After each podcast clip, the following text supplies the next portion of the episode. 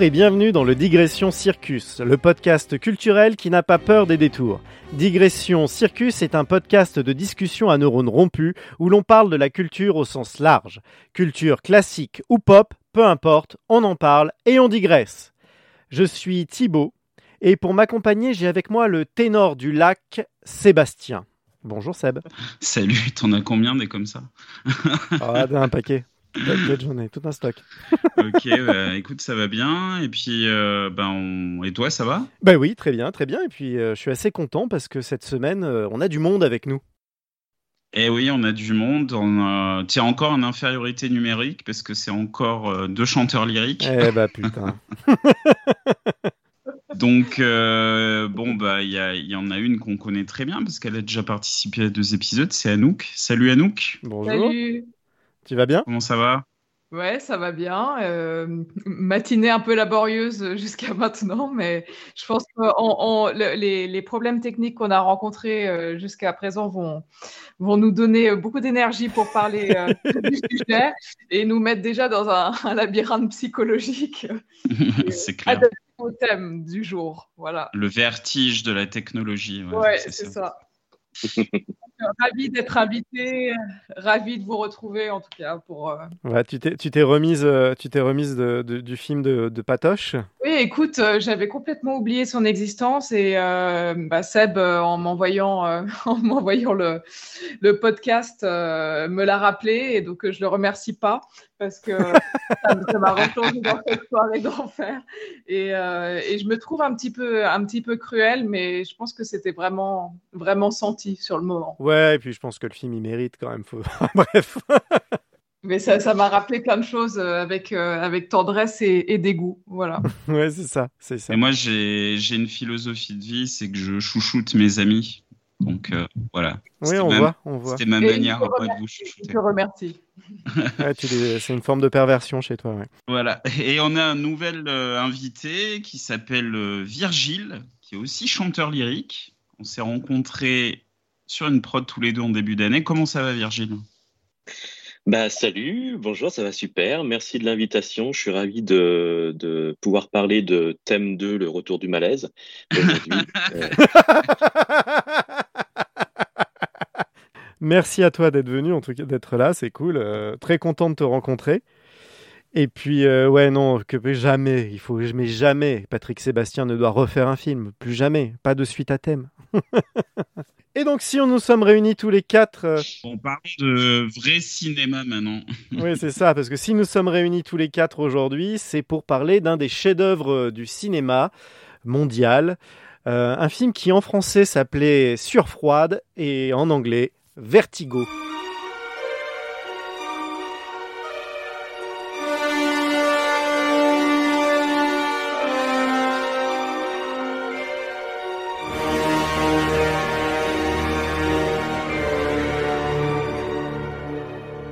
Alors, Vertigo, qu'est-ce que c'est Vertigo? C'est donc un film du célèbre réalisateur Alfred Hitchcock, qui date de 1958, avec dans les rôles principaux James Stewart et Kim Novak. Euh, est-ce que quelqu'un se sent, par exemple, de pitcher le film?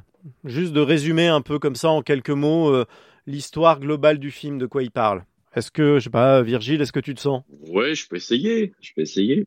Euh, bah, Vertigo, c'est l'histoire de Scotty Ferguson, qui est un, policier. Euh, et au début, il assiste euh, à la mort d'un de ses collègues. Et en fait, c'est quelqu'un qui est pris de vertige un peu plus tard, un de ses amis de, lycée euh, lui demande de suivre euh, sa femme Madeleine parce que euh, euh, sa femme apparemment serait possédée par une de ses ancêtres, Carlota Valdez, et qui s'est suicidée lorsqu'elle avait 26 ans. Madeleine va bientôt avoir 26 ans et il a peur que Madeleine se suicide. Donc il lui demande de la, suivre et puis il va la suivre, il va la suivre un peu partout dans San Francisco puisque le, film se passe à San Francisco. Et à un moment, Madeleine va se jeter dans le dans la mer juste à côté du Golden Gate Bridge.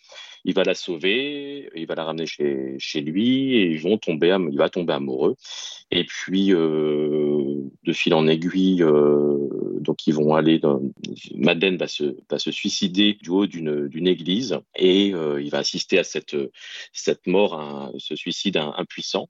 Il va aller en, hôpital psychiatrique pendant quelques temps, et puis un jour, dans la rue, euh, après être sorti de l'hôpital, il va voir dans la rue une, euh, une femme qui ressemble étrangement à Madeleine, euh, mais qui est brune, et il va petit à petit essayer de, de changer cette. Il va la rencontrer, bien sûr, ils vont sympathiser, et il va essayer de la, la transformer en Madeleine. Voilà. Je vais jusque-là, puisque après, euh, on va, on va pas. Voilà, j'espère avoir été assez, assez clair.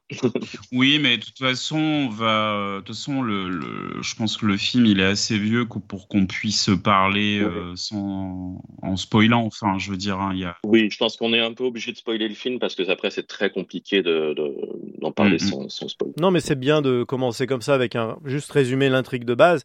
Et puis euh, après, bien évidemment, on va, ça va être un épisode full spoiler, quoi. je veux dire, ça, bon. Le film, il a 60 ans, on peut se permettre de, de spoiler, quoi. Pas de problème. Euh, bah, très bien, super. Bah voilà, ça nous pose bien du coup euh, l'ambiance du film, l'intrigue, les bases de l'intrigue. Très bien. Et bah, avant de commencer, j'aimerais savoir vous, quand est-ce que vous l'avez vu pour la première fois ce film? À quel âge, par exemple? Voilà, comment ça s'est passé pour vous la rencontre avec ce film? Anouk? Euh, Moi, c'était il y a, je sais pas, euh, six. C'est arrivé assez tard. C'est euh, ouais, il y a six ans à peu près. Je pense que je l'ai vu. c'est mon ex-compagnon en fait qui m'avait montré beaucoup de films d'Hitchcock. On, on, se faisait des grandes rétrospectives et bah évidemment celui-là est arrivé. Et en fait, ce qui est assez drôle, c'est peu de temps après, j'ai repris un appartement bah, dans la ville de Genève où j'habite. Donc, c'est l'appartement où je suis actuellement. L'ancien euh, locataire avait euh, un poster en fait de Vertigo dans, la cuisine. Et, euh, et ça m'avait ça m'avait frappé et, et, en rendant hommage à ça, j'en ai trouvé un moi-même quelques années plus tard et je l'ai mis euh, aussi au même endroit. Donc c'est quelque part le film m'a suivi d'une façon enfin assez étrange dans ma vie personnelle et dans mes lieux dans mon lieu d'habitation. Mais oui, donc j'avais j'ai vu ce film euh, j'ai vu ce film à ce moment-là donc assez assez tard en fait. Et ça m'avait énormément frappé. Et je pense que c'est le, c'est le premier de la série qu'on s'était fait, en fait, euh, d'Hitchcock, et ça m'avait donné envie de, de tout voir, tout ce que j'avais pas vu, euh, parce que bah, j'avais vu évidemment euh, tous les, les, grands autres films, et je sais pas pourquoi celui-là m'avait échappé. Et je me souviens aussi, et ça c'est assez honteux à, à, dire, mais que je m'étais endormie à un moment de film et que je m'étais réveillée, je me suis dit mais mon Dieu, qu'est-ce qui se passe? Et ça avait rajouté, ça avait rajouté au trouble en fait euh, d'être dans un, état de demi-sommeil. Euh, ça avait fait une expérience assez euh, psychédélique du film. Et après, je l'ai revu évidemment, et, et, là, je l'ai revu récemment quand même. Donc, je l'ai quand même vu plusieurs fois depuis. Mais ma première expérience, elle avait été assez troublante parce qu'elle avait été teinté de ces espèces d'espace du rêve. Et je pense qu'on arrive au milieu du film et qu'il y a toute cette séquence, en fait, euh, dans laquelle euh, lui euh, perd, perd pied et qu'il y a toutes ces superpositions. Enfin, j'étais vraiment, je voyais ça de, de, façon très intime. Donc, ouais, c'était une expérience assez forte. D'accord, ok. Oui, il y a du lien, quoi. Il y a plein de choses, quoi, qui se sont passées pour toi. oui, c'est ça. très bien. Et toi, Seb? Moi, je l'avais vu quand il avait été restauré dans les années, euh, au début des années 2000, il me semble. J'étais allé le voir. Euh, 97, la, la, dernière restauration. 97, ouais. Je, l'avais vu. Ah ouais, 97. Je pensais que c'était un peu plus tard que ça. Et pareil, alors c'était parce qu'à l'époque, j'étais, euh, c'est-à-dire, je m'étais dit, mais en fait, à zéro euh, culture cinématographique. Donc, j'avais une grosse période où je me faisais beaucoup les, les grands réalisateurs, donc.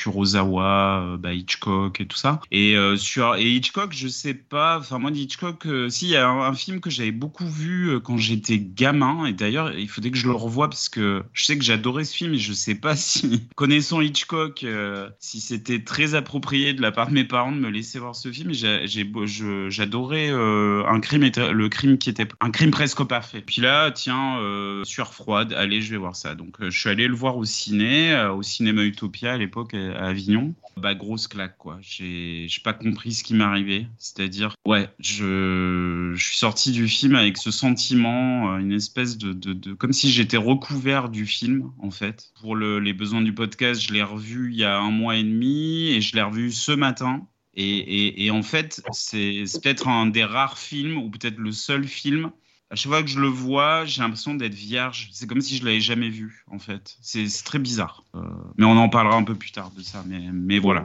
Ok, très bien, merci. Et toi, Virgile, du coup? Alors moi, je l'ai vu finalement assez tôt, contrairement à vous. J'ai dû le voir, je devais être jeune ado, à la télévision.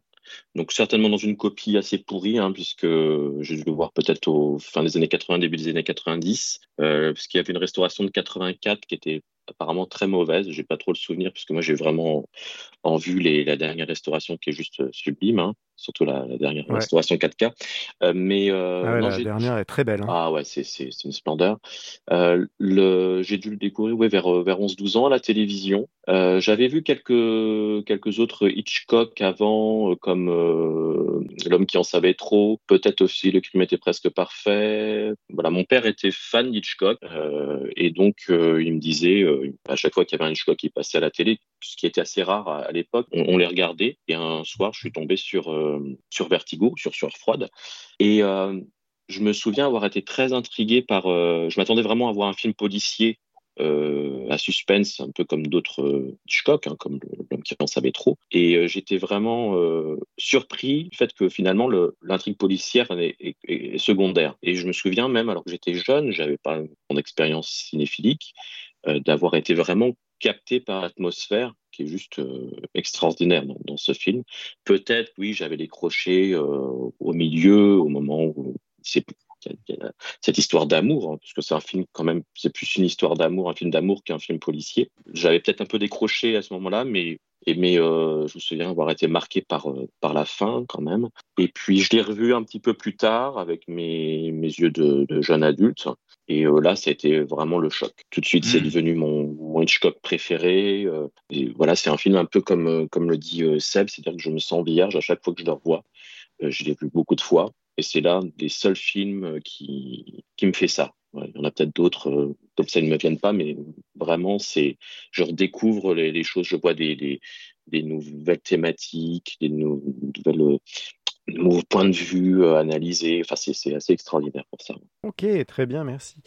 Et puis bah moi, euh, du coup, euh, moi je suis plus vierge que vous, j'ai envie de dire du film, parce que je pense que je l'ai vu effectivement à la fin des années 90. Mais en fait, je me suis aperçu en le voyant hier qu'en fait j'avais oublié beaucoup de choses. Enfin, j'ai quasiment, enfin, je me rappelais de rien en fait, à part des plans. Il y avait des plans comme ça qui, euh, où quand je, d'un coup, je l'ai, hop, quand l'image démarrait, je me dis ah mais ça oui ça je l'ai déjà vu. Mais par contre toute l'intrigue, tout ça j'avais tout oublié. Donc j'ai tout redécouvert hier en fait, et je dois avouer que j'ai quand même vraiment pris mon pied. Quel film incroyable. Si ça se trouve, c'est c'est des plans qui ont été repris chez De Palma.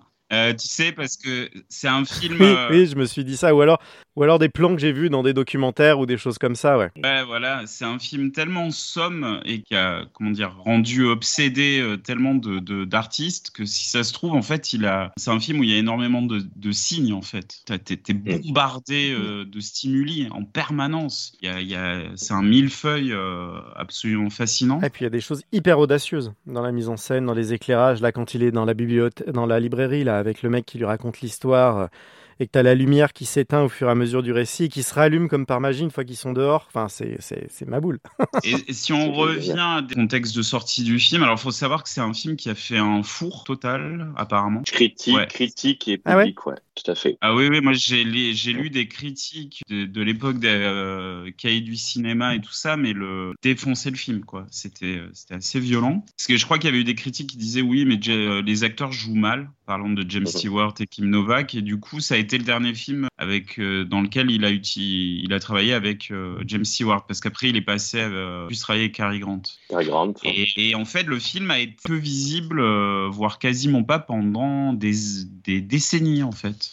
C'est plus sur l'impulsion de qui Je crois que c'était des critiques américains ou peut-être fou.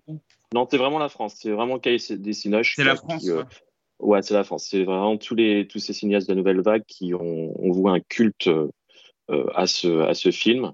un peu comme la règle du jeu de Renoir, c'est-à-dire qu'ils ont des films comme ça qui ont été oubliés, qui grâce à on aime ou pas la nouvelle vague, mais c'est vrai que tous les réalisateurs de la nouvelle vague qui étaient d'abord critiques essentiellement soit chez Positif, soit chez au cahier du cinéma, c'est ces, ces, ces critiques-là et ces cinéastes-là qui ont permis de redécouvrir euh, ces, chefs-d'œuvre qui sont maintenant considérés comme des, plus grands films de l'histoire du cinéma. Ah oui, Truffaut, euh, Truffaut a eu quand même vraiment une influence sur le monde du cinéma très très forte. Ouais, ouais, ouais, c'est sûr. Et effectivement, euh, le film, on a pu redécouvrir le film que dans les années, enfin le grand public a pu le redécouvrir que dans les années 80, au moment de la restauration, qui n'était pas top. Oui. Mais, voilà. Mais les, il y a eu quand même des, cinéphiles, euh, les, pardon, les, cinéphiles de, euh, des années 60, 70 pouvaient quand même voir le, le, film dans, dans, des petits cinémas. Euh, voilà, mais c'était vraiment, c'est devenu vraiment un film culte comme, comme certains films actuels devenus cultes. Hein. on, parle de films cultes plus comme, je sais pas moi, les Big Lebowski des, ou des certains Tarantino, des choses comme ça. Mais bon, bah, c'est un peu la même chose à, l'époque pour Truffaut et d'autres il me semble que euh, un des acteurs majeurs pour la qui a poussé pour qu'il y ait cette restauration, la je crois que c'est la première. C'est et je crois que c'est une restauration qui a quand même coûté euh, un million de dollars, ce qui est pas mal hein, quand même. C'est euh, c'est Scorsese oui. C'est euh, Scorsese qui a insisté auprès du studio en disant non non mais ce film il faut il faut qu'on le voit il est plus visible en fait. Ce qui est enfin ce qui est quand même inconcevable maintenant tu dire euh, que et je crois que il a pas été visible parce que ils ont de, les ayants droit aussi euh, enfin ils sont ils ont dû aller chercher les ayants droit pour leur dire écoutez les, ces films là je sais plus quels étaient les autres euh, il faut qu'on les rende visibles. C'est des chefs-d'œuvre en fait, et c'est comme ça que Vertigo est revenu à, la surface, quoi. Et j'ai lu, alors je ne sais pas si c'est vrai, mais qu'apparemment la seule copie, la seule version de la copie originale serait euh, serait à la Cinémathèque française. Euh, c'est la seule copie originale, ah apparemment. Voilà. Euh, c'était un, cadeau d'Hitchcock à, la Cinémathèque française à l'époque. Bon, je ne sais pas si c'est euh, vrai ou pas, mais j'avais lu hmm. ça quelque part. Oui, comme quoi il y, a un vrai lien entre la France et, et Vertigo. entre Truffaut et le fait que la copie soit à la Cinémathèque. c'est impressionnant, c'est marrant. Au niveau euh, encore, euh, si on reste dans la partie un peu technique, euh, il faut quand même bah, nommer bah, d'une part le compositeur de la musique, parce que la musique est quasiment un personnage à part entière dans le film. Donc, ah bah oui. La musique incroyable de Bernard Herrmann. Incroyable. Et aussi c'est la première collaboration hein, entre les deux. Hein. C'est la première collaboration entre les deux d'ailleurs. Ah oui, c'est la, première. Ah ok. Ouais, ouais, ouais. Et, apparemment, aussi, Herman, aurait dit, excuse-moi Seb, mais Herman aurait dit, mais pourquoi vous n'avez pas proposé de travailler. Euh, il était très jeune, Herman, à l'époque. Hein. Euh, pourquoi vous m'avez pas proposé de travailler euh, avant? Donc ça montre aussi comment se considérait Herman. Ah oui, oui. ouais, puis Hitchcock, apparemment, il aimait pas trop ça parce que Herman, il avait apparemment un sacré melon et Hitchcock avait son melon à lui aussi. Et Hitchcock, il était pas très fan de ça. Je nommer aussi bah, Saul Bass pour le, le générique euh, qui est absolument incroyable quoi. Puis ultra euh, ultra avant-gardiste pour l'époque aussi, on est en 58 quoi. Enfin, tout Soul Bass, tous les tous les génériques de Soul Bass sont, sont juste sublimes. Enfin, que ce soit pour mm. Preminger ou pour pour Hitchcock, c'est juste génial. Hein. Il y a aussi les, costumes euh, les costumes d'Edith Head aussi à, parce que Edith Head, c'est peut-être la plus grande costumière d'histoire du, cinéma hollywoodien, euh, qui a fait beaucoup de Billy Wilder. Euh, le tailleur euh, gris de, Kim Novak, c'est juste. Bah, c'est devenu mythique. D'ailleurs, c'est repris dans plein de films. Oui, dans Mulholland Drive. Mulholland Drive. Ouais, notamment, ouais. C'est sans doute l'exemple le plus marquant, ouais. Naomi Watts, qui, qui a le même tailleur. Tout à fait. Mais il y a un côté un peu, effectivement, dans ce film, il y a un côté pré-Lynch on retrouve un peu, j'ai trouvé, il y, a, il y a des choses, ça m'évoque le cinéma de Lynch. On sent que Lynch, oui, effectivement, a dû le regarder un paquet de fois, Vertigo, et doit beaucoup aimer ce travail-là parce qu'on on, retrouve vraiment quelque chose de l'ordre de Lynch. Tout le moment où on sait plus trop euh, ce qui est l'ordre de la, fiction, de la réalité quand ça se paume un peu et qu'on a l'impression qu'effectivement il y a vraiment des histoires de fantômes et tout ça, que, avant qu'on comprenne vraiment ce qui se joue à la fin du film, il y a quand même, ça joue d'ambiance et, et, même dans la manière dont les acteurs jouent, je trouve que, je sais pas comment Hitchcock les a dirigés, mais il y a, effectivement, je comprends pourquoi les gens ont dit que ça a joué mal, parce qu'en fait, ça joue un peu bizarre, mais, euh, mais on sent que c'est volontaire. Ça joue un peu décalé, tout devient très, euh, très intense très vite. Dans les rapports notamment entre le personnage de Kim Novak et, James Stewart, pardon. Bah, apparemment, de ce que je sais, c'est que avant le tournage, Kim Novak, elle avait plein d'idées sur son personnage. Elle est allée voir Hitchcock et lui a dit oui, Monsieur Hitchcock, voilà, moi je pense que le personnage ci, le personnage ça, et puis Hitchcock il lui a dit écoutez, oui, j'entends, mais en fait, vous allez faire ce que, ce que je vais vous dire de faire. Oui, et puis Hitchcock lui a fait. Euh, en fait, c'était pas elle le premier choix, là, de ce que j'ai lu, là, en cherchant un peu. Oui. C'était Vera Miles. Vera Miles, ouais. Ouais, et du coup, Hitchcock l'a dirigé. C'est Truffaut, qui, je crois, qui dit ça. Euh, Hitchcock, là, je suis en train de rechercher la citation que j'avais que j'avais trouvée. Hitchcock, euh, oui, il lui avait dit de de de, pas de d'imiter la première actrice en fait. Bon, tout le Ouais, voilà, c'est François Truffaut qui disait que Hitchcock, sur le tournage, oblige Novak à imiter Vera Miles, l'actrice initialement choisie, euh, Novak elle-même s'identifie au personnage de Jodie. Bon, après, ça parle d'autre chose. Mais ouais, il y avait un truc où il l'a forcé à jouer comme Vera Miles. Et du coup, c'est pour ça, je pense que ça crée un peu cette étrangeté, en fait. Un truc où tu retrouves pas euh, la manière de jouer de cette actrice habituelle. Et mais leur rapport est assez intense, je trouve, très vite. Il y a un truc très étrange à partir du moment où, où elle saute dans, dans, la mer et qu'il la récupère et qu'il se retrouve chez, chez lui. Là, il y a tout de suite, entre eux, il y a une espèce de tension qui existe, mais c'est instantané. Et ce qui fait que tout est joué de manière très, très intense, beaucoup plus que euh, qu'on pourrait s'y attendre en fait dans ce genre de situation. Et euh, non, c'est ce qui crée, je trouve, cette étrangeté et c'est assez intéressant ces rapports-là. Et je comprends qu'effectivement pour l'époque, ça a dû être un peu effectivement déstabilisant pour le public euh, de l'époque. Parce que le, désir premier, je pense, d'Hitchcock, c'était d'embaucher euh, Wes Kelly, mais qui venait en fait de, se marier avec le prince régnier, donc elle ne pouvait plus tourner. Et ensuite, il s'est tourné vers Vera Miles, qui voulait euh, faire sa nouvelle Grace Kelly, et euh, bah, Vera Miles s'est tombée enceinte. Donc, du coup, il a dû, il a dû choisir Novak, qui était vraiment son troisième choix quelque part. Et elle avait fait, je crois, des essais costumes, mais bon, il était intéressé par, par une certaine caractère de son de son de ce qu'elle pouvait proposer euh, justement ce côté un peu maladroit peut-être je sais pas comment comment dire mais euh, ce que apparemment au niveau du la direction d'acteur Hitchcock les a laissés puisqu'il avait Hitchcock euh, travaillé énormément en amont de ses films. Il a bossé je sais plus six mois sur le scénario voire plus. Et donc il savait très bien ce qu'il voulait. Et il a laissé ses acteurs euh, faire un peu ce qu'ils ce qu'ils souhaitaient. Et, voilà, il, tournait et, euh, et, il leur demandait, voilà, proposez-moi quelque chose. Euh. il est dirigé finalement assez, assez peu, d'après ce que euh, James Stewart dans une, dans une interview. Parce que moi, j'ai, lu l'inverse. Et notamment Kim Novak, qui, quand il y avait eu il y avait une projection à Cannes de Vertigo pour je sais plus quel anniversaire de diffusion du film, Kim Novak, on l'avait elle avait dit justement, oui, non, mais j'étais très libre dans ma manière de jouer, mais en fait, c'était complètement faux, quoi est-ce qu'elle a complètement réécrit le truc? C'est James Stewart qui dit ça parce que euh, c'était dans, je dans Ciné, Cinéma Cinéma, l'intervieweur lui demandait, euh, bon Hitchcock apparemment n'aimait pas les, acteurs et Stewart dit non non euh, c'est faux et il a laissé une grande liberté aux, comédiens. voilà. Après je sais que l'histoire entre Hitchcock et Kim Novak a été assez assez compliquée, oui. donc peut-être que là à ce niveau-là c'est peut-être une, exception. Je crois qu'avec Tippy Edgered, ça, ça, a été un peu la même chose. Euh, donc, je sais pas. Mm-hmm. je, rapporte ce que disait James Stewart. Et euh, alors, juste pour qu'on avance un peu, euh, est-ce qu'il y a une, une scène particulièrement qui vous a marqué, qui vous marque, qui vous hante? Est-ce qu'il y a quelque chose comme ça que vous une scène vraiment qui vous, qui vous habite, qui vous a marqué, une image, ça peut être une, oui, voilà, une image, un plan, un, un, axe de caméra, je ne sais pas, mais quelque chose comme ça qui vous, qui vous habite, qui vous hante? Je sais pas qui veut, qui veut y aller. Euh, je sais pas, Seb, par exemple. C'est un ensemble de scènes. C'est toutes les scènes de filature, en fait. Les scènes euh, de filature et toutes les scènes, du coup, où il observe euh, Madeleine. Et en fait, où il n'y a, y a pas de dialogue.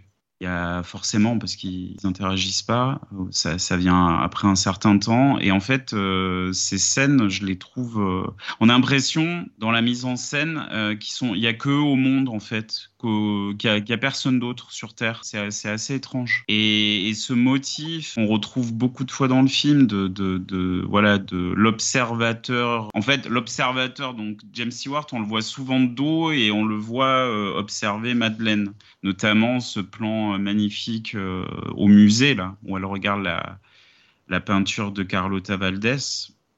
Je sais pas, il y a, moi c'est ça que je retiens quoi. C'est ça qui, qui me fascine le plus dans le film. Ok. Anouk?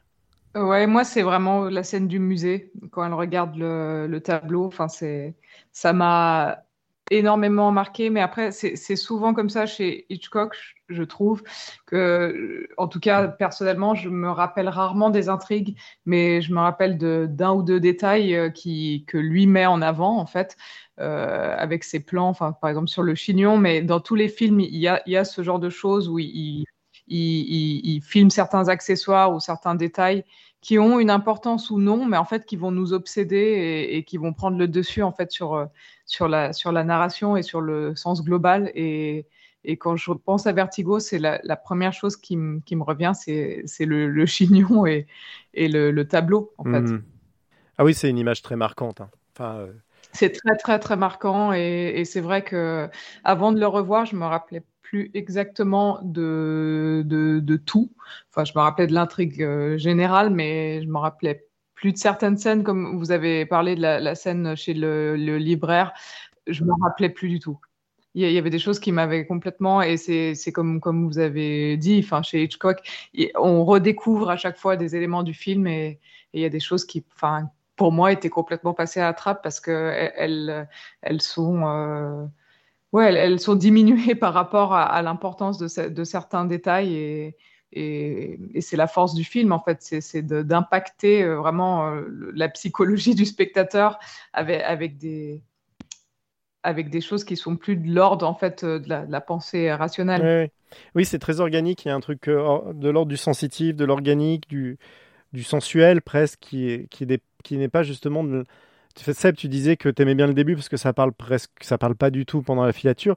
Mais en fait, je trouve que dans le film, globalement, euh, il n'y a pas beaucoup de dialogue et, euh, et, on nous laisse beaucoup libre d'interpréter comme on veut en fait les réactions des personnages. En fait, souvent, ça va être des expressions de visage ou des plans sur des détails, comme tu dis, Anouk. Et en fait, c'est presque nous qui tissons les liens.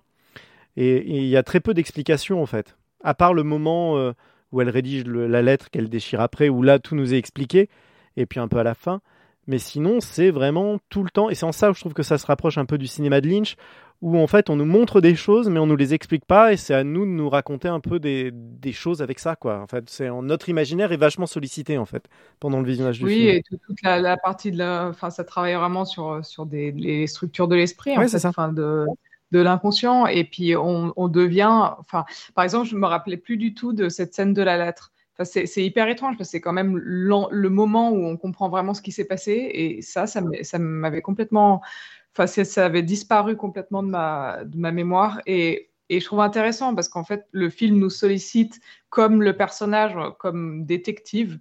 Et, euh, et, et, quelque part, on se situe au même niveau que lui. Et on comprend qu'à la fin, enfin, presque, il pourrait ne pas y avoir cette scène de la lettre du tout. Et parce que c'est qu'à la fin où tout, tout, se révèle vraiment, enfin, dans les, tenants et les aboutissants. Et, je pense que c'est pour ça que j'ai occulté ce, moment.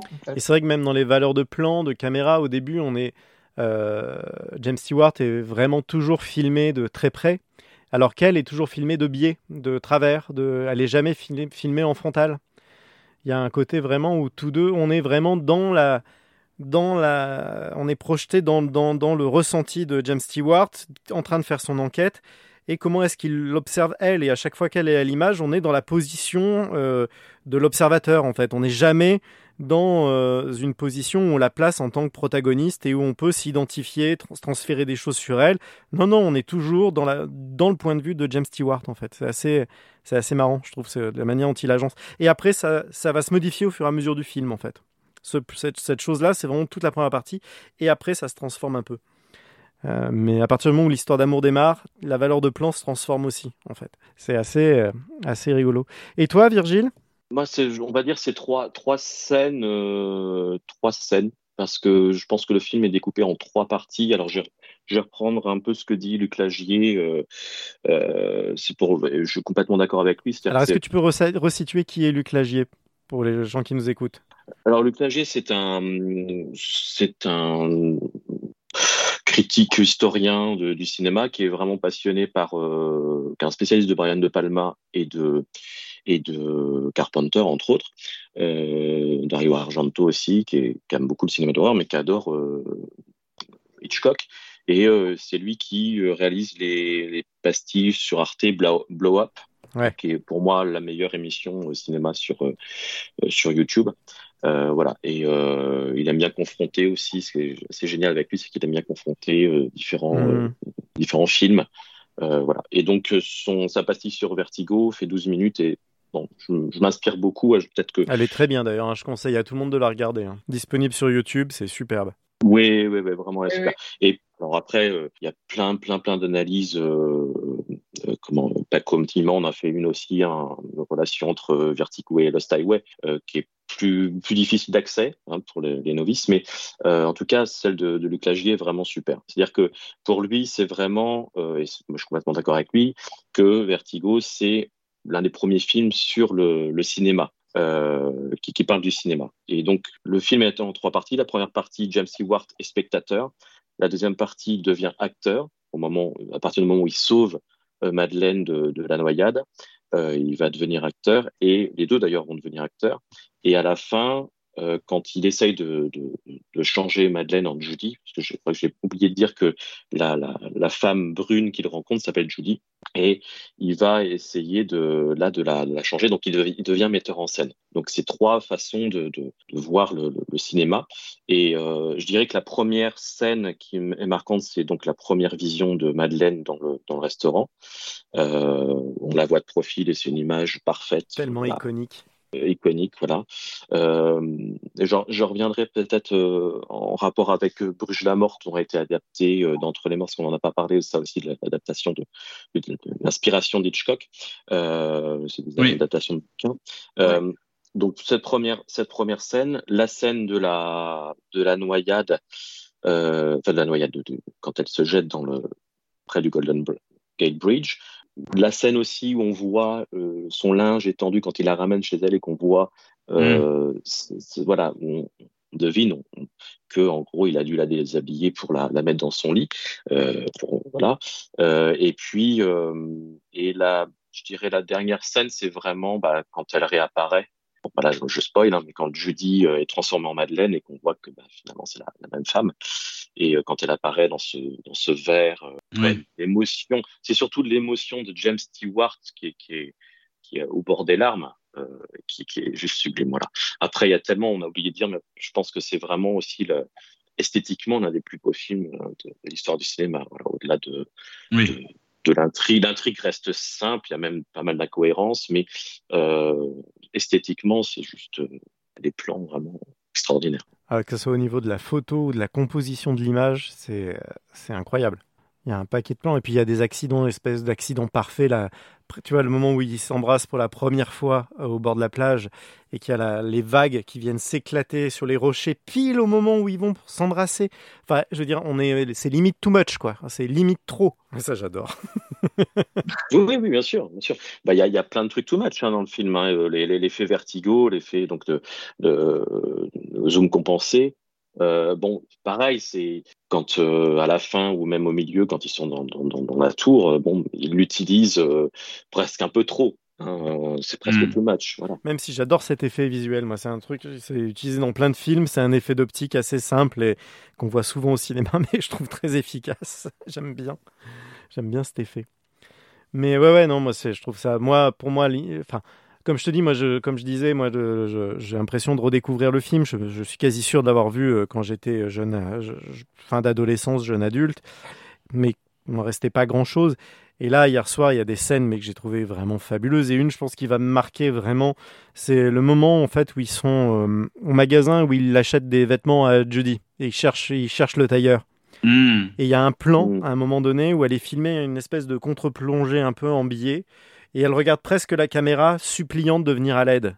Il y a un regard là qui est très très méta, très étonnant. On, a presque l'impression que c'est l'actrice qui regarde le spectateur en train de lui dire Sors-moi de là, en fait, ce que je suis en train de vivre, c'est horrible. Apparemment, c'était le cas. Hein. C'était le cas. C'est-à-dire que Kim Novak était tellement euh, affolé euh, de demander euh, Hitchcock.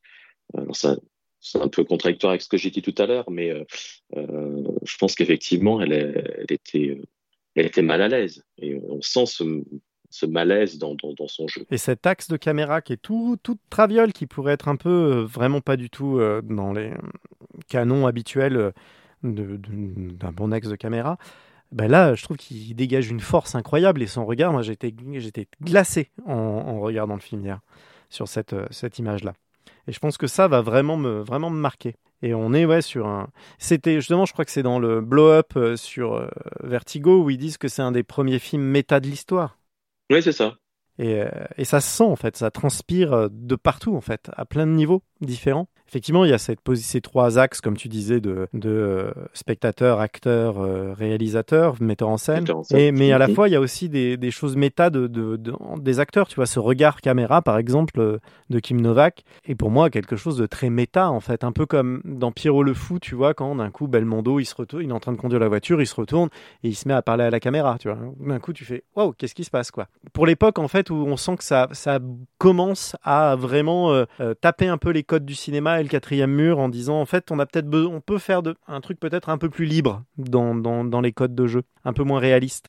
Mais ce qui est, ce qui est génial, je trouve, c'est que le, le regard caméra et de, de, Judy, on, se demande si c'est vraiment un regard caméra. Si on, il, est pas, oui, Il, est, il est dans l'angle. et c'est ça. Il est pas franc. Voilà, il est pas franc et c'est ça qui est génial. C'est-à-dire que ça crée un trouble chez le spectateur. Mais oui, oui, tout à fait. Ouais. Je trouve que c'est le, fait que le regard soit pas franc est encore plus intéressant et pour moi rajoute encore plus à la dimension, à l'ambiguïté du méta en fait. Enfin, tu vois ce truc où tu, en tant que spectateur, tu dis mais attends, c'est le personnage, c'est l'actrice, qu'est-ce qui se passe euh, Enfin, vraiment l'impression que c'est ou le personnage qui appelle à l'aide le spectateur ou l'actrice qui dit sortez-moi de là. On sait pas trop. Et c'est ça qui est justement un peu mystérieux. Euh, comme tout, beaucoup de choses dans ce film, en fait, on est dans une espèce de truc un peu où c'est au spectateur un peu de se, de se raconter son histoire, son interprétation de, de tous ces signifiants-là. Il y a l'utilisation des couleurs aussi qui, est, hyper important dans oui, rouge et vert, enfin surtout le vert qui est là. Euh, qui est là très très souvent, et puis avec toujours une pointe de rouge quelque part pour faire le contrepoint. La chambre d'hôtel, euh, la lumière verte de la chambre d'hôtel est quand même assez, assez fascinante. Quoi. Bah, ça met une, euh, ouais, cette aura. Euh, puis tout à l'heure, on parle d'histoire d'amour, mais à propos de ça, Hitchcock il disait ouais ouais, c'est une histoire d'amour, mais c'est une histoire, c'est un nécrophile en fait. C'est un mec qui amoureux, c'est un mec qui amoureux d'une morte. Et c'est exactement ça. Et c'est ça qui est que je trouve il y a, il y a un malaise constamment dès le début du film en fait. Et la couleur verte, euh, pour moi, elle évoque un peu ça, tu vois. C'est ce truc de malade, la maladie, tu vois. La maladie. Alors après, on peut on peut aller aussi, c'est la la couleur du le vert, couleur du diable aussi, ou un peu de l'enfer. Donc si on, on se rapporte au mythe d'Orphée, beaucoup aussi parlent du, du mythe d'Orphée. Euh, c'est un peu voilà ramener euh, Eurydice de, de, des enfers. Et quelque part, le fait qu'il voit aussi à la fin le collier dans le miroir, euh, enfin, il y a cette, euh, des choses qui se, rapportent justement au mythe d'Orphée, qui est un peu détourné, hein, puisque Orphée se retourne, et là, il se retourne face, c'est-à-dire qu'il voit, voit en face. Voilà, ça, ça évoque pas mal de choses. Quand elle saute dans le Golden Gate Bridge, elle est entourée de fleurs, parce qu'elle avait un bouquet de fleurs, elle est allée chez le fleuriste.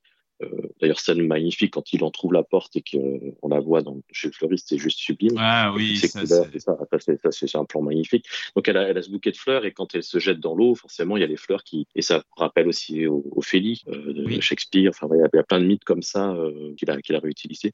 Vous dites, hein, si je, je monopolise un peu trop la parole, mais par rapport à, euh, l'influence, enfin l'inspiration. Donc en fait, l'histoire, c'est qu'au départ, euh, Hitchcock voulait racheter les droits des Diaboliques. Euh, de, je trouve plus les, les noms des, des, des Boileau, euh, Boileau et Narcejac. Narcejac, merci. Euh, et donc, en fait, Clouseau avait déjà, Henri-Georges Clouseau avait déjà le, acheté les droits. Donc, il s'est rabattu sur une autre histoire qui s'appelle D'entre les morts euh, et qui raconte à peu près la même chose. Ça se passe dans Paris euh, avant l'occupation au début de l'occupation. Et en fait, euh, donc il y a la, femme qui le personnage principal rencontre et aime euh, meurt et il, a, il retrouve euh, une femme qui lui ressemble après l'occupation. Et la grosse différence avec le film, c'est que à la fin, il va tuer cette femme. Euh, voilà, donc ça c'est la, la, grosse différence. Et Boileau Narcejac se sont inspirés d'un autre roman qui est encore plus ancien, qui date de 1892, euh, qui s'appelle euh, Bruges la Morte. Et là, Bruges la Morte, c'est l'histoire donc d'un homme qui a ça se passe à Bruges, hein, bien entendu, qui a perdu sa, sa femme et il va croiser une danseuse. Et pareil, à la fin, cette danseuse est tellement infidèle, tout ça, qu'il va devenir jaloux et, et euh, il va la tuer. Donc euh, c'est la grosse différence avec le film, c'est que à la fin, c'est Kim Novak qui, qui se tue, c'est Madeleine Judy qui se tue, euh, et c'est pas euh, James Stewart, Scotty, qui, qui tue euh, le personnage féminin. Et ceci étant posé, dans Bruges la mort, au début, en fait, il rencontre cette danseuse dans un théâtre. Et ce que m'évoque le, le, le, rouge et les murs de début quand il rencontre quand Scotty rencontre Madeleine la première fois dans le restaurant, chez Ernest, restaurant, euh, chez voilà, et donc les, les murs sont rouges comme un, un, décor quelque part, un, un rideau de théâtre. Et ça m'a vraiment euh, évoqué oui. ça. Donc, est-ce que Hitchcock s'en est, est, inspiré? Je sais pas, mais en tout cas, euh, oui, parce qu'on parle de, voilà, parce qu'on parle de, de spectateurs aussi, que, que Scotty est spectateur au début, donc comme s'il il, il assistait à, à, une pièce de théâtre et qu'il voyait cette protagoniste d'un spectacle, d'une pièce de théâtre. Oui, et puis surtout la, la, la, le spectacle de la, manipulation, la mise en scène de son pote de fac qui, qui le manipule en fait avec cette histoire de, de supposée possession, quoi. Au final. Et d'ailleurs, le, le plan, le, le, mouvement de caméra est absolument incroyable. Enfin, il y a Scotty qui est accoudé au bar, la, la, caméra, elle part de son visage, elle fait un arc de cercle, et en fait, on repère direct Madeleine, parce qu'elle a cette robe verte, mais qui est incroyable, et, et qui tranche, comme tu, dis, comme tu disais, avec le, rouge, euh, rouge théâtre euh, des murs, quoi. Et, en fait, on est déjà dans quelque chose de, sensuel, et, déjà dans la fascination, même les, regards après, de biais, encore une fois, euh, Thibaut, que a euh, James Stewart envers Madeleine, il y, y, a quelque chose qui n'est pas assumé parce que forcément il est en filature, il veut pas, il veut pas se, se faire repérer. Et ensuite, on a le, bah, on arrive après, voilà, sur le profil de Madeleine, quoi. Et il y a, y a, quand même quelque chose de l'ordre de l'objectification. C'est une icône, c'est une poupée, c'est une marionnette, elle aussi. Et il y a beaucoup de choses en un seul plan. C'est ça qui rend ce film assez dingue. Oui, alors moi j'aimerais bien aussi qu'on parle euh, du, euh, du personnage de Marge, la pote euh, de, de Scotty qui est, je trouve, un personnage assez intéressant et assez, assez fascinant pour l'époque. On est sur une femme comme ça d'une quoi trentaine d'années à peu près, qui vit seule, qui est artiste, qui fait de la peinture, qui est designeuse de soutien-gorge. On est sur une figure presque euh, pré-féministe en fait. Oui, moi ça m'a marqué, euh, ça m'a marqué aussi euh, quand je l'ai revisionné, à l'intention de ce, podcast, parce que je m'étais pas tellement souvenu d'elle, parce que c'est vrai que le, personnage se fait complètement évincer par les autres figures féminines, et euh, il y a beaucoup de choses qui m'ont perturbée. Déjà le fait que que ce soit elle qui ait arrêté cette relation avec Scotty et qui lui rappelle. Oui. Et en même temps, il lui rappelle en disant, bah tiens, on pourrait ressortir ensemble, mais tout de suite, enfin immédiatement, il switch de sujet, il parle, enfin de, de, ces histoires et qu'elle, elle souhaite pas forcément, enfin, elle, elle, décline toutes ces invitations et en même temps, on sent bien qu'elle qu qu nourrit des sentiments pour pour pour lui et en même temps, elle ne rentre pas dans la relation. Puis après, évidemment, il y a, y a toute cette scène où elle, où elle se peint euh, comme euh, Carlota Valdez, enfin. Et c'est très perturbant. Et en fait, je, enfin, je pense que vous avez vu la, la scène alternative, euh, enfin la fin alternative, mmh, mmh. Euh, donc euh, où elle où elle réapparaît. Elle est... Ah non, moi j'ai pas vu ça. Ok, alors en fait, euh, apparemment, alors dites-moi si je me trompe, mais pour des raisons de, de bienséance, il fallait pas que le que le crime en fait reste impuni. Donc Hitchcock a tourné une scène peut être visionnée après la dernière scène, donc juste après que, que Scotty, enfin la, la, la scène finale où en fait elle tombe et il la regarde. Euh, on arrive à nouveau dans l'appartement de Marge. Elle écoute les informations sur, euh, sur la radio et euh, on entend que, euh, excusez-moi, j'ai un blanc avec son nom, mais elle laisse, voilà, Esther, et euh, est en Suisse, apparemment en, en, cavale, qui vont le récupérer et qui pourront, euh, qui pourront le, le ramener aux États-Unis pour le, pour le juger. Et que, en gros, c'est qu'une question de temps avant qu'il soit, qu'il soit jugé pour, pour le crime. Et euh, là, à ce moment, euh, Scotty rentre euh, chez elle, elle lui prépare une boisson et il, il regarde par la fenêtre euh, avec un air très songeur. Et on sent qu'il y a un énorme malaise et qu'il est toujours pris dans ses pensées dans, dans cette histoire-là et qu'en fait, le lien avec elle n'est pas vraiment euh, rétabli. parce qu'il reste dans sa, dans sa propre problématique. Et donc, cette fin, bah, oui, elle a été faite pour un petit peu euh, passer la pilule par rapport à cette histoire de meurtre, mais euh, c'est aussi intéressant parce qu'on ça nous remet au premier plan en fait cette relation qui est la première relation qu'on voit de ce côté avec une femme, qui reste euh, une femme blonde comme toutes les autres femmes du film. Et c'est pour moi, il y a tout un angle de lecture par rapport à elle qui serait à explorer parce que oui, c'est une femme euh, très indépendante, indépendante dans ses sentiments, euh, dans, dans sa façon de gérer sa vie où elle, elle, il n'est pas forcément au premier plan et en même temps, elle, elle nourrit beaucoup d'affection et elle fait beaucoup de choses pour lui. Elle, elle, elle l'introduit au libraire. Enfin, elle est très active et en même temps, elle, aussi a un espèce de fantasme de ce, de ce, de ce personnage. Et je pense que ouais, ça pourrait être intéressant de faire une lecture en fait d'une sorte de rêve que Scotty pourrait avoir de cet amour perdu en fait avec Marge parce qu'elle elle l'a repoussé et qui se retransfigure sur plein d'autres figures féminines qui lui ressemblent. Donc de voir ça enfin, un peu à l'envers en se disant finalement est-ce que le vrai amour, ça serait pas Madeleine mais ça serait elle qui se, qui se reproduit sur, sur d'autres figures qui seraient plus accessibles pour lui parce que inaccessibles en fait. Enfin, je sais pas si vous voyez un peu le. L'obsession première serait Marge en fait.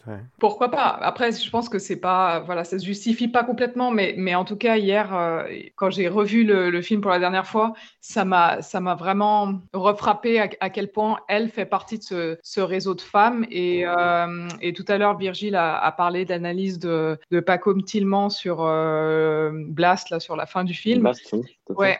Paco m'a aussi beaucoup analysé euh, l'œuvre de Gérard de Nerval par rapport aux, figures de la femme et il a, il a écrit un, un livre qui s'appelle L'homme électrique en fait sur l'œuvre de Nerval et il, le, il cite aussi cette problématique dans, dans, en parallèle avec beaucoup d'autres œuvres littéraires ou cinématographiques.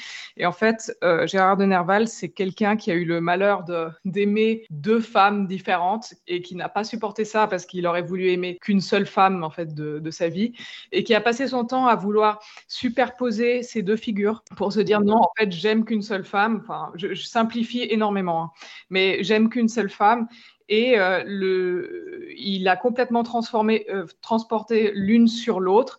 Et il se trouve qu'un jour, il, il, a vu ces deux femmes dans la même pièce, côte à côte. Et ça a déclenché une, une crise de folie.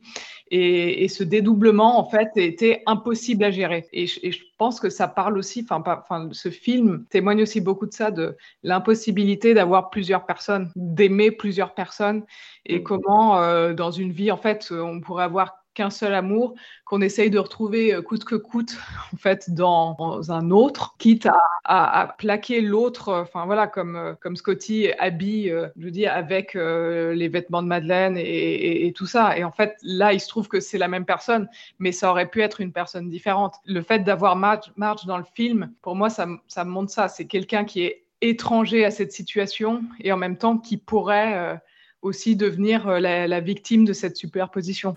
Très belle analyse. ah ouais, non, c'est passionnant. J'avais pas vu tout ça. Hein. Bravo, euh, Nook, merci. Non, non, mais c'est vraiment, je trouve ça a du sens en fait. Et puis du coup, tu comprends. Tu vois la scène du tableau, effectivement, quand elle se peint, euh, Marge, dans la position euh, du tableau de Carlota Valdés, comment il réagit lui, le fait que lui, d'un coup, ça le met vraiment extrêmement mal, où il fait ah non, ça pas, non, non, non, pas ça, non, pas ça, et qui s'en va, tout ça, et la réaction qu'elle, elle a derrière, en plus, qui est, qui est tu vois où elle se tire les cheveux en s'insultant. Enfin, hyper étrange. Oui, alors typiquement cette scène où elle se tire les cheveux, enfin ça, m'a hier je me suis dit mon Dieu, j'ai l'impression, enfin elle se tire les cheveux et en même temps elle se les tire d'une façon qui est qui est tellement, euh, on va dire, chorégraphique, qui est plus naturaliste. Et je me suis dit, non, mais en fait, elle essaye de se faire un chignon. Parce que c'est, si moi, je me fais un chignon, c'est exactement la position de main que j'adopterais. Et je me suis dit, mon Dieu, euh, ben, j'avais oublié, je me suis dit, elle va, elle va se faire le même chignon, l'espèce de nid d'oiseau. Et euh, en fait, non, elle se tire les cheveux et en même temps, elle essaye de se rapprocher de cette figure-là. Et ouais, c'est très perturbant. Ouais, parce qu'elle a une vraie, une vraie jalousie. Enfin, ouais, c'est l'histoire d'amour avorté où elle veut pas de lui et en même temps, elle veut pas qu'il y ait une autre femme qui s'approche de lui quelque part et en même temps, elle le laisse faire quand même. Enfin, c'est des rapports très ambigus. Ouais, Et on peut se demander aussi à, quel point elle, peut faire partie de la conspiration, parce que euh, il y a aussi enfin, quelque chose qui m'a frappé à la, au revisionnage, c'est la scène de l'hôtel où, Scotty rentre et puis que la, femme lui dit euh, non, euh, personne n'est rentré à l'étage, il n'y a aucune femme qui est là, elle vient, elle n'est pas là aujourd'hui, et on se dit mais est-ce que euh, elle a été euh, payée euh, par Elster et qu'elle fait partie de cette conspiration, donc elle serait complice en fait du crime, ou alors est-ce que c'est vraiment une hallucination, ce qui est ce qui est possible aussi. Parce que et le libraire, c'est la même chose. Il raconte une histoire et on sent en fait qu'il fait de la rétention d'informations presque volontaire quand il oublie le nom de telle personne ou il sait plus.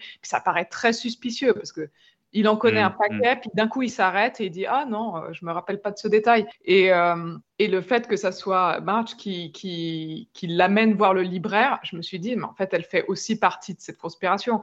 Et c'est là que ça devient très trouble pour le spectateur parce qu'on se demande vraiment est-ce qu'il y a une conspiration ou est-ce qu'il devient fou? Enfin, mm. il y a vraiment des choses qui l'hallucinent? Parce que et cette dernière scène euh, alternative du, du, film où il regarde en fait par la fenêtre et a l'air très perturbé dans ses pensées, on pourrait se dire mais tout est faux en fait, enfin, la moitié des événements n'ont pas eu lieu et se passent dans sa tête. Et on peut se dire, il a eu ce trauma en fait euh, de la mort au début, en fait, euh, enfin de, la, chute et tout de son coéquipier. Et après ça, euh, il est tombé dans une névrose. Il est toujours à l'hôpital psychiatrique et tout ça, il se l'invente et, les choses s'imbriquent mal même s'il revient à la vie, il est perdu dans ses pensées. qui a été souvent, euh, ouais, tout à fait. Oui, oui, c'est ça. Et, ça, ouais. ça, rejoint, comme souvent, euh, Thibaut, tu parlais de Lynch, ça revient, ça, ça rejoint euh, aussi les, préoccupations pardon, de, de Lynch.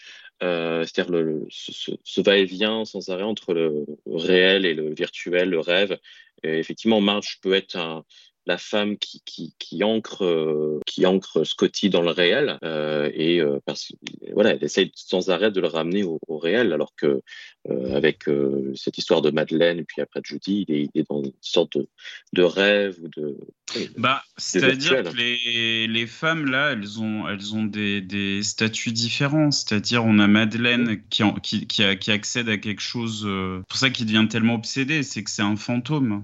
Fantôme et si on prend le, le mot fantôme, euh, je crois c'est en espagnol, c'est fantasma, donc c'est un, fantasme. Et, il essaie de modeler, euh, de, faire son Pygmalion dans la deuxième partie du film avec Judy, mais ça sera jamais comme était Madeleine en fait. Parce que quelque part aussi, il est plus vierge comme il était, il sait maintenant. Il y a quelque chose, et il y a quelque chose de très trouble. Parce qu'à la fin, il lui dit oui, mais en fait, j'ai tout capté avec le, collier et tout ça. Mais il y a quelque chose euh, qui est incompréhensible un peu dans, dans sa réaction. Quoi. Y a... Oui, puis la Madeleine dont il est tombé amoureux n'existe pas. Hein. C'est quelqu'un qui joue un rôle. Et oui, voilà, c'est ça. C'est ça. Mmh. C'est-à-dire qu'il est, il est dans le deuil de, de quelque chose qui n'a pas existé, en fait. Et c'est pour ça que ça le rend fou. Et, et que même euh, de remettre les mêmes fringues, la même coiffure, les mêmes chaussures à Judy, bah, c'est pas pareil. Pourtant, c'est la même personne. Et c'est ça qui, même nous, pour nous, c'est ça qui est super étrange. Il y a, y a tout le plan, euh, toute la partie, je sais pas si vous vous souvenez, où il attend dans l'hôtel, dans sa chambre d'hôtel avant qu'elle revienne euh, avec le tailleur, là, au niveau du jeu, mais je l'ai vu ce matin, donc c'est très frais dans ma tête. Je me dis, mais qu'est-ce qu'il se raconte ce personnage à ce moment-là? Il va pas bien du tout.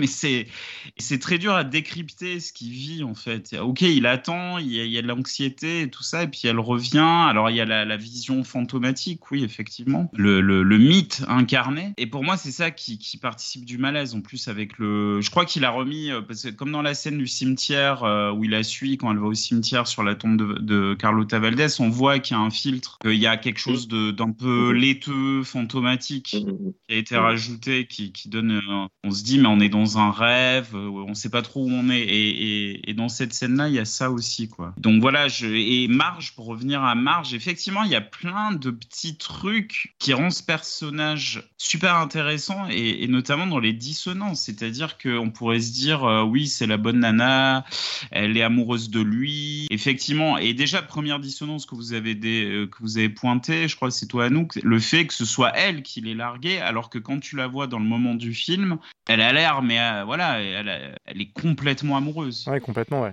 Et l'autre élément euh, qui la rend un peu plus trouble, c'est qu'elle le suit quand même. Elle se met à sa place aussi. C'est qu'à un moment, elle, euh, elle est devant son appart en voiture et elle voit sortir euh, Madeleine. Et on la voit pas triste en plus. Elle a dit Ah, Scotty, tu joues à ça. Enfin, je sais plus ce qu'elle dit comme ça. Et, du coup, on se dit Mais pareil, ce personnage, il, est, il a quelque chose de trouble. Il n'y a aucun personnage sain, je trouve, dans ce film. Après, moi, j'aimais bien ce que tu disais à nous, qu'effectivement il y a un endroit où on se demande s'il sort vraiment en fait de l'hôpital psy et si toute la fin du film n'est pas juste un fantasme.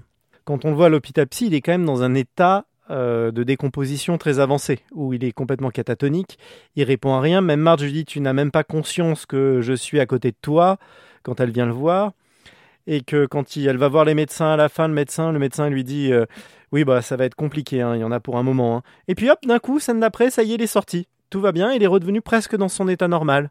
Si, si je me souviens bien, euh, il me semble qu'on a, il y a quand même un plan où on voit Marge dans un couloir de, de l'HP, de l'hôpital. qui va regarder par la euh, fenêtre. Ce plan, voilà, et ce plan, mais je crois qu'on la voit marcher aussi euh, comme si elle sortait de sa chambre. Et, ça, ça pourrait être. Non, elle sort de, elle sort de chez le médecin en fait, parce qu'après la chambre, elle est allée le voir, elle est allée voir le médecin. Et après, elle sort de, de, chez le médecin et elle marche vers la fenêtre. C'est comme ça que finit la séquence de l'hôpital. Voilà, elle marche. Et ça, et voilà, c'est ça. Voilà, et ça, ça pourrait être un plan de fin, fin du film. Oui, complètement. Effectivement, là, on pourrait se dire que toute la suite n'est que euh, une, euh, l'imagination de, Scotty ou, même du réalisateur. Hein. Parce que tu as quand même des hasards étonnants dans, la manière dont se déroule la fin.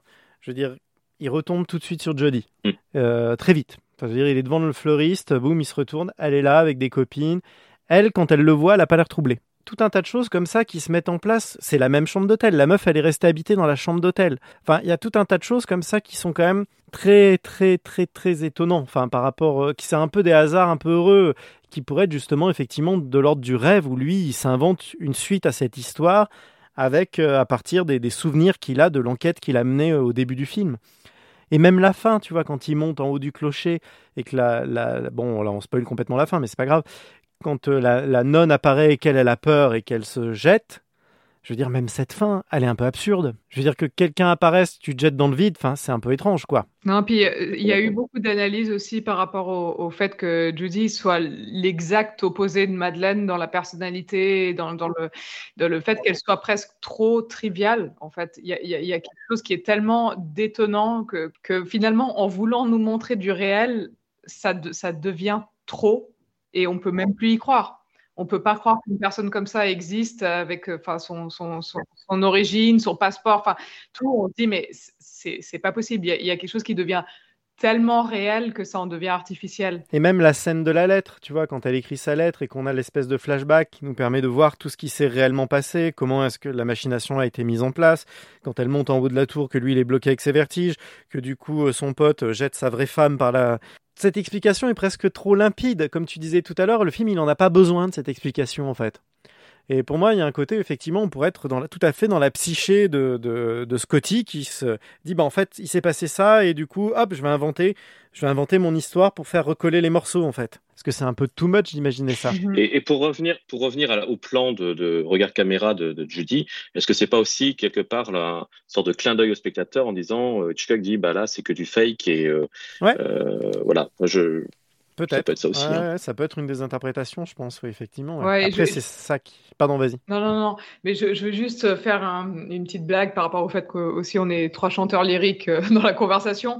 Mais le mm. mentionne qu'il va aller à l'opéra avec sa femme après, euh, après son dîner.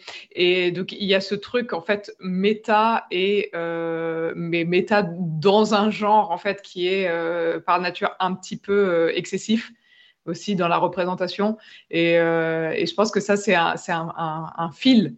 Et on, peut se dire, c'est tout, est construit. Et donc, cette, deuxième partie, elle, reprend en fait les mêmes codes, comme si lui se créait un espèce de mini opéra euh. Mmh, mmh. Alors pour l'anecdote, dans, dans, Bruges la Morte, la, première fois qu'il, en fait, il, croise euh, le, le, héros croise cette femme qui s'avère être danseuse dans la rue, et ensuite, il la, il la, il la suit, il, la, il va au théâtre, parce qu'il la voit rentrer dans un théâtre mhm. euh, à Bruges, et euh, il finit par la voir sur scène en tant que danseuse, mais c'est durant une représentation de Robert le Diable de Meyerbeer. ouais. Pour l'anecdote. Ouais, et puis, et, Ouais, et puis Bruges la Morte a été repris, euh, par, euh, reprise par euh, Korngold dans, dans l'opéra Dito oui, Ah, mais oui, bien sûr. et, où je crois que le personnage féminin, est, si je ne me trompe pas, dans la deuxième partie, est une chanteuse parce qu'elle elle fait un numéro de chant en fait pour le, le personnage. Mais ouais, non, c'est assez intéressant. Mm, mm, mm. Et d'ailleurs, bah, enfin, moi je trouve la, la musique d'Herman très opératique. Bah, ça, ça, son influence principale pour la BO de l'OST de Hitchcock, c'est euh, euh, Tristan et Iseux de Wagner. Ouais, Tout à fait. Avec cet accord euh, Triton qu'on a, qu'on a quasiment dès le, dès le générique. Et le, ce qui est intéressant lorsque j'ai entendu ça aussi, c'est que le, la scène du, euh, du baiser à la fin dans la chambre d'hôtel, au niveau de la musique, c'est la seule fois où la musique se termine avec une cadence euh, parfaite en, accord majeur, apparemment. Sinon, la, musique est tout le temps un peu euh, en suspension. Euh, bon, hmm. J'avais entendu ça, donc effectivement, il faudrait que je revoie, parce que j'ai entendu, entendu, ça après ma mon dernier visionnage, donc il faudrait que je revoie à nouveau pour voir si c'est véridique ou pas, mais voilà. pour montrer que bah, il y a une sorte de de conclusion euh, qu'enfin ils peuvent s'aimer. Euh, L'apothéose, ouais. L'apothéose. Bon, après, ça va un peu en contradiction avec tout ce qu'on vient de dire sur le fait que. C'est pour ça que c'est un film qui, qui, peut être analysé à l'infini et euh, c'est ça qui est génial. Ouais, c'est François Bégodeau qui nous disait qu'il y avait un mystère dans ce film, tu vois. Il disait secret. Mm. Mm. Un secret. Un secret, pardon, il y a un secret. Et effectivement, il y a un secret. Et effectivement, il y a, il y a mille interprétations possibles. Et ouais, c'est ça qui est. Euh, bah, je trouve que c'est ça qui est assez symptomatique d'une grande œuvre en fait, c'est qu'on puisse euh, y trouver euh, de manière infinie des, des, des, signifiants et des interprétations différentes, sans que le film soit juste abscon quoi. Enfin, je veux dire, c'est quand même. On peut le regarder tout à fait comme un polar et le prendre de manière premier degré assez lambda, un polar avec une histoire d'amour un peu un peu toxique, un peu étrange. Bah, je pense que si on le regarde que comme ça, le grand public va c'est pour ça que souvent, c'est pas forcément le film préféré d'Hitchcock du grand public. C'est plutôt Fenêtre sur cour, La mort aux trousses ou euh, Psychose ou Les oiseaux. Euh, parce que, voilà, en tant que, simple, euh, simple policier, c'est assez frustrant. voilà. mais, mais, si, voilà, on va, fouiller un petit peu, là, il y a, y a, y a une, une, matière, une richesse extraordinaire. Et puis voilà, c'est un film qui a quand même marqué l'histoire, qui a, comme on disait tout à l'heure, qui a influencé plein plein de cinéastes. Hein. C'était toi Seb qui disait, euh, mais c'était je crois une autre fois où tu disais que De Palma avait passé sa carrière à essayer de reproduire euh, Vertigo. ah bah oui, euh, De Palma, as, bah déjà ta obsession qui est, qui est peut-être le... Enfin on dirait que c'est ouais, Vertigo refait par De Palma et puis après t'as Body Double et puis il y a plein de citations même dans Femme Fatale aussi qui est un film qui est pas terrible mais tu as encore la, notion du double avec l'actrice principale qui est blonde et brune. Enfin, c'est une espèce de, de, de, motif ouais, qui, a, qui a infusé chez énormément de, de réalisateurs, mais aussi d'artistes plastiques, enfin tout quoi. Donc chez les réalisateurs, bah il y a euh, comme il s'appelle Lars von Trier aussi qui a repris euh, la musique de d'Herman euh, mais dans Europa. bon Lynch on a déjà parlé dans Mulholland Drive et, dans Lost Highway. Lost Highway aussi. Et puis l'autre jour ça m'est revenu. je me demande si aussi alors c'est c'est un peu plus le lien est un peu plus lointain mais la série Mad Men Ouais, aussi. Je sais pas si vous vous souvenez du générique. Ouais. Oui, c'est euh, un homme qui tombe. La, même au niveau harmonique, la musique, euh, il y, y, a un truc qui ressemble au thème de Vertigo. Et euh, avec, du moins dans la première ou peut-être la deuxième saison, bah, l'histoire où Don Draper n'est pas, n'est pas Don Draper en fait. Je sais plus comment il s'appelle, quel est son vrai nom, mais il a pris l'identité d'un mort, d'un soldat mort pour refaire mm. sa vie mm, parce que mm, c'est un. Si... Enfin, ça fait très longtemps que je l'ai vu Mad Men, donc m'en voulez pas si je me trompe. Moi j'ai pas tout vu, mais moi j'ai pas tout vu, donc. Euh, mais euh, voilà, il y a après Mad Men part sur euh, d'autres choses, mais il y a quand même un, petit un petit lien avec Vertigo aussi. Oui, et puis la petite séquence d'animation qu'il y a au milieu de Vertigo là quand il quand il est le cauchemar qu'il fait, le début du générique de Mad Men, c'est les mêmes codes visuels en fait. Oui, c'est vrai. Le générique de Mad Men est un hommage visuel direct à Vertigo la silhouette noire qui chute, tout ça. Enfin, on retrouve la même, la choses. Le dernier film en date, euh, qui, je pense, euh, s'inspire, euh, enfin, a, pris des, codes de Vertigo. Et d'ailleurs, c'est grâce à Seb que j'ai pu découvrir le film, même si j'en avais entendu parler. C'est L'innocent de, de Lou Garrel, qui est un très, très, très bon film français. Et il y a un moment, on entend vraiment du Herman dans la musique. Et par exemple, comme la, la, boutique, même, même quand il a, il la suit aussi, hein, à un moment. ah oui, c'est vrai. oui, tu as raison. On a, on, a, du, du Vertigo pur jus. Enfin, et puis, bah, il y a les scènes de filature aussi. Mmh, voilà, qui sont euh, montées comme du Hitchcock, quoi. Voilà, avec la même tension. Par contre, il n'y a pas du Catherine Lara euh, dans, dans, dans Vertigo. bon, bah écoutez, je crois qu'on a pas mal digressé autour de Vertigo. Je pense qu'on en a bien fait le tour. On a abordé plein de sujets. À moins que vous ayez une dernière chose euh, dont vous avez envie de parler sur le film, je pense qu'on pourra passer sinon à nos recommandations culturelles du moment. Est-ce que vous avez un dernier mot sur Vertigo? Moi, c'est bon. Ouais, moi aussi, et bravo à nous, à nous pour ton, ton analyse qui était euh, passionnante. Non, mais je, je, je, me, je, me, suis beaucoup inspirée de l'analyse de Paco Tilman. Donc, euh, D'accord, oui, bien sûr, bien sûr. Voilà, je, je rends à César ce qui appartient à César, et après, c'est des choses qui. Mmh. Voilà. Parce que moi avec le Clagé. Hein, voilà, Oui, oui, non, mais voilà, c'est, on est tous inspirés par différentes choses et il faut pouvoir leur rendre hommage. Très bien. Eh bien écoutez, je vous propose qu'on passe à nos en mode un peu court parce qu'on a déjà eu un bon enregistrement là. Du coup, euh, qu'on passe à nos recommandations culturelles du moment. Qu'est-ce qui vous anime culturellement en ce moment? Sébastien? Alors moi je vais parler d'une euh, série Netflix dont j'avais vu la bande-annonce rapidement et que je me suis dit oh là là mais qu'est-ce que c'est que ce truc? Et puis je me dis allez je tiens je vais regarder 10 minutes on va voir ce que c'est. Donc c'est une série qui s'appelle euh, Sanctuary qui se passe euh, dans le milieu du sumotori, donc euh, les combats de sumo, et on suit un, personnage, euh, une espèce de, de, de, rebelle avec qui a une histoire de familiale assez difficile et qui se met à faire du, du sumo, et mais qui ne suit pas les règles. Enfin, c'est une espèce de trope très D'ailleurs, la série, on dirait vraiment du shonen. Voilà. En fait, euh, j'ai regardé 10 minutes et puis j'ai quasi tout enchaîné parce que c'est super prenant. C'est très outrancier à des moments. Dès, le premier épisode, il y a, une scène dans des WC euh, pas très ragoûtante. C'est très violent aussi. Que j'ai beaucoup aimé, c'est qu'on voit la culture du sumo. Enfin, euh, moi, je connaissais pas du tout et on, comprend pas tout, mais on comprend l'importance que ça a au Japon et euh, tout le côté rituel, euh, les, la, hiérarchie entre les, combattants, on voit beaucoup de tournois et tout ça. Puis moi, j'adore les tournois euh, dans, dans, les films ou les séries.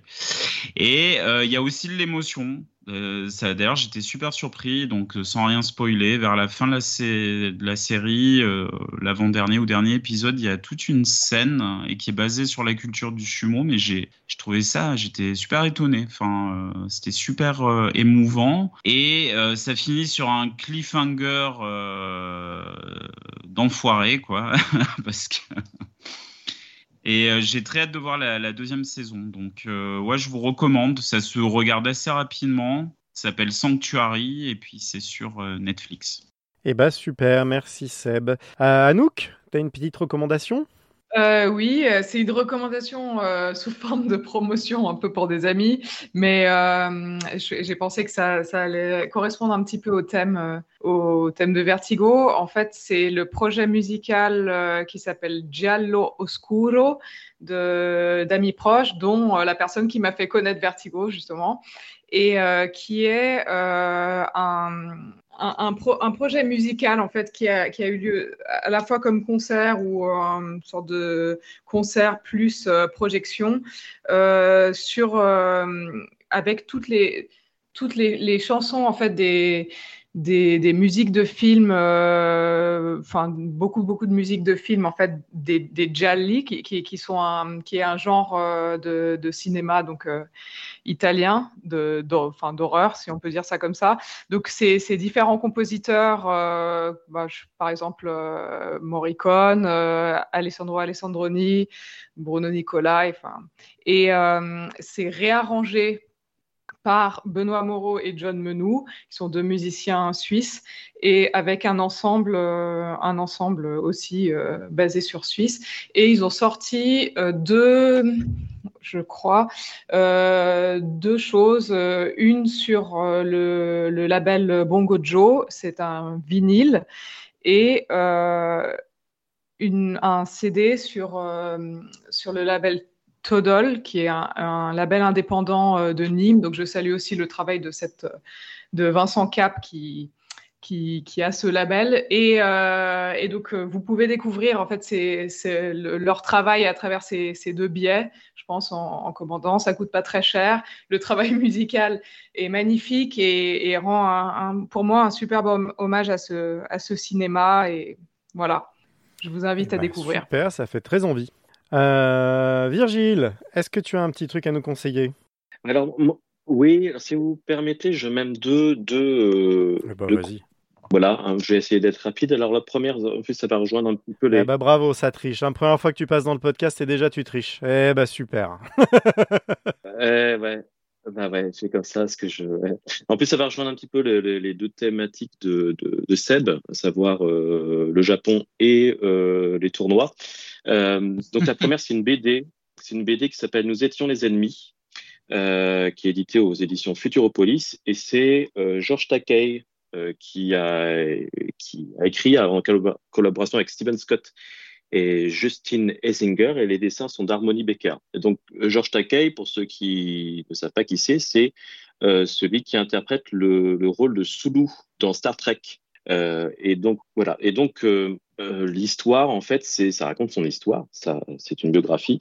Et Sulu, donc, est, est américain. Son, sa mère et, et son père sont d'origine japonaise. Sa mère a avait la, nationalité euh, américaine. En revanche, son père n'a pas pu euh, avoir la nationalité euh, américaine, donc il est resté japonais. Et au moment de l'attaque de, de Pearl Harbor par les Japonais, les États-Unis, donc Roosevelt, a décidé d'interner tous les Japonais dans des camps de concentration. C'est ça, c'est quelque chose que j'ignorais totalement. Euh, durant la, Seconde Guerre mondiale. Et donc, la famille euh, de, de George et, lui-même, hein, il était petit, il avait 4 ans à l'époque, euh ils ont fait, donc la famille a fait deux camps de concentration euh, des camps d'internement. On va appeler ça plutôt un camp d'internement, mais bon, ça rappelle quand même euh, euh, des mauvais souvenirs de l'histoire. Ça rappelle aussi ce qu'ont pu faire les ce qu'ont pu faire les États-Unis avec Guantanamo. donc voilà, et ça raconte vraiment toute son enfance dans dans ces camps, et ça a été très très très dur pour lui. c'est assez émouvant, assez révoltant même. ça dit pas mal de choses des États-Unis. Et voilà, donc euh, euh, je ne l'ai pas complètement terminé. J'ai encore quelques, ça fait 300 pages, 200, 200 pages. Euh, j'en suis à peu près à 150, donc j'ai quasiment terminé. Donc voilà, c'est mon premier, conseil. Et le deuxième, c'est une série Netflix, une série documentaire qui s'appelle Breakpoint, Point Break. Hein, voilà. C'est une série sur des tennisman et tenniswoman ça suit donc euh, une dizaine de, joueurs ou joueuses euh, sur une saison, c'est la saison 2022. Et ce qui est assez passionnant, alors bon, c'est du Netflix, hein, donc c'est vraiment avec très cuté, grosse musique, un peu voilà, comme peut le faire Netflix dans les documentaires. Mais ce qui est passionnant, c'est qu'en gros, ils ont pris, ils sont pas allés, ils ont, pas suivi les trois, les trois dieu du tennis de ces dernières années, à savoir Federer, son Federer a déjà terminé, Nadal et, Djokovic, mais ils ont suivi plutôt des, des, des, gars qui se trouvent entre dans le top 10 ou top 30 de, de, du classement. Et donc, la plupart bah, perdent, en fait. Et c'est ça qui est assez passionnant, c'est qu'on voit beaucoup de défaites euh, et donc de toute la, la tristesse, les remises en question, les doutes de ces, joueurs. Donc, je trouve ça c'est intéressant parce que souvent on voit beaucoup de, séries documentaires sur le sport où on voit la victoire. Euh, et, finalement, ça n'a pas trop d'intérêt. Alors que là, de voir ces, joueurs dans le doute, dans, même des, ouais, des, dépressions, on parle de dépression, on parle de drogue, on parle de. Et donc, ça, bon, même si euh, euh, c'est des gens quand même qui gagnent beaucoup d'argent, mais c'est aussi des gens qui sacrifient beaucoup de leur vie perso pendant plusieurs, euh, plusieurs années. Et c'est assez passionnant et voilà, je trouve cet angle, ce point de vue euh, intéressant. Voilà pour mes recommandations. Et c'est sur Netflix. Je, vais- je pense que je vais regarder, effectivement, ça, le fait que ça soit sur la défaite m'intéresse. Ah bah, Il y a quelques victoires, mais bon, c'est assez fascinant. ok, très bien, super. Et ben moi, pour terminer, je vais vous parler d'un spectacle euh, d'une compagnie qui s'appelle Super Super. C'est une compagnie de théâtre de rue. Et le spectacle s'appelle Plouf et Replouf. Et c'est un spectacle que j'ai vu l'année dernière sur un festival dans lequel je jouais aussi euh, avec une compagnie. Et, euh, et c'est deux, deux gars qui vont faire un spectacle de natation synchronisée dans une toute petite piscine à Boudin. Et en fait, c'est un gros numéro de clown, euh, mais c'est du clown sans nez, quoi. C'est vraiment du clown de théâtre sans nez. C'est très burlesque, c'est très très drôle. Et ils vont se bastonner pour réussir à faire leur numéro et dans la toute petite piscine. Et, ce qui est assez génial, c'est que c'est à la fois très drôle, très clownesque et en même temps très élégant. Il y a des moments, il y a des vrais moments de, grâce, de chorégraphie, de natation synchronisée dans 3 cm d'eau. Et, euh, et c'est assez extraordinaire. Euh, Si jamais, j'ai vu que ça passait un peu dans toute la France euh, cet été. Donc si jamais vous avez près de chez vous le spectacle Plouf et Replouf de la compagnie Super Super, je vous conseille d'y aller. C'est vraiment très très chouette comme boulot. Voilà, et j'ai vu d'ailleurs que ça passait à Genève euh, le, le 1er août pour la fête nationale suisse. Ah, Et il joue dans le même et je joue la veille d'ailleurs hein, pour info à Genève. Le 31 juillet euh, euh, dans, le fe- dans un festival de rue qui est organisé à Genève là euh, je sais plus comment ça s'appelle j'ai plus le titre en tête sur le spectacle un pour tous moi d'abord de la compagnie Collégramme je fais ma pub. T'as bien raison. voilà et bah écoute si t'es là Anouk hein, n'hésite pas à venir voir ça me fera plaisir Bah oui, de te oui, croiser avec plaisir. et ben merci Anouk merci Virgile merci Seb Merci à vous. Merci à vous. Merci Thibaut, merci à vous, merci à nous, mer- merci Virgile. C'était très chouette, ouais. On a passé un bon moment malgré les, les déboires techniques, la petite heure de déboires techniques qu'on a eu avant l'enregistrement. J'espère que tu vas retrouver tes mails, Anouk. Je suis pas persuadée. Merde. On croise les doigts. Bon, bref, on croise les doigts pour toi. Et puis, euh, bah écoutez, vous pouvez nous retrouver euh, comme d'habitude sur notre adresse Gmail, digressioncircus@gmail.com, sur notre compte Twitter ou notre page Facebook. Et puis à très vite pour de nouvelles digressions. Au revoir. Bye. Salut. Bye.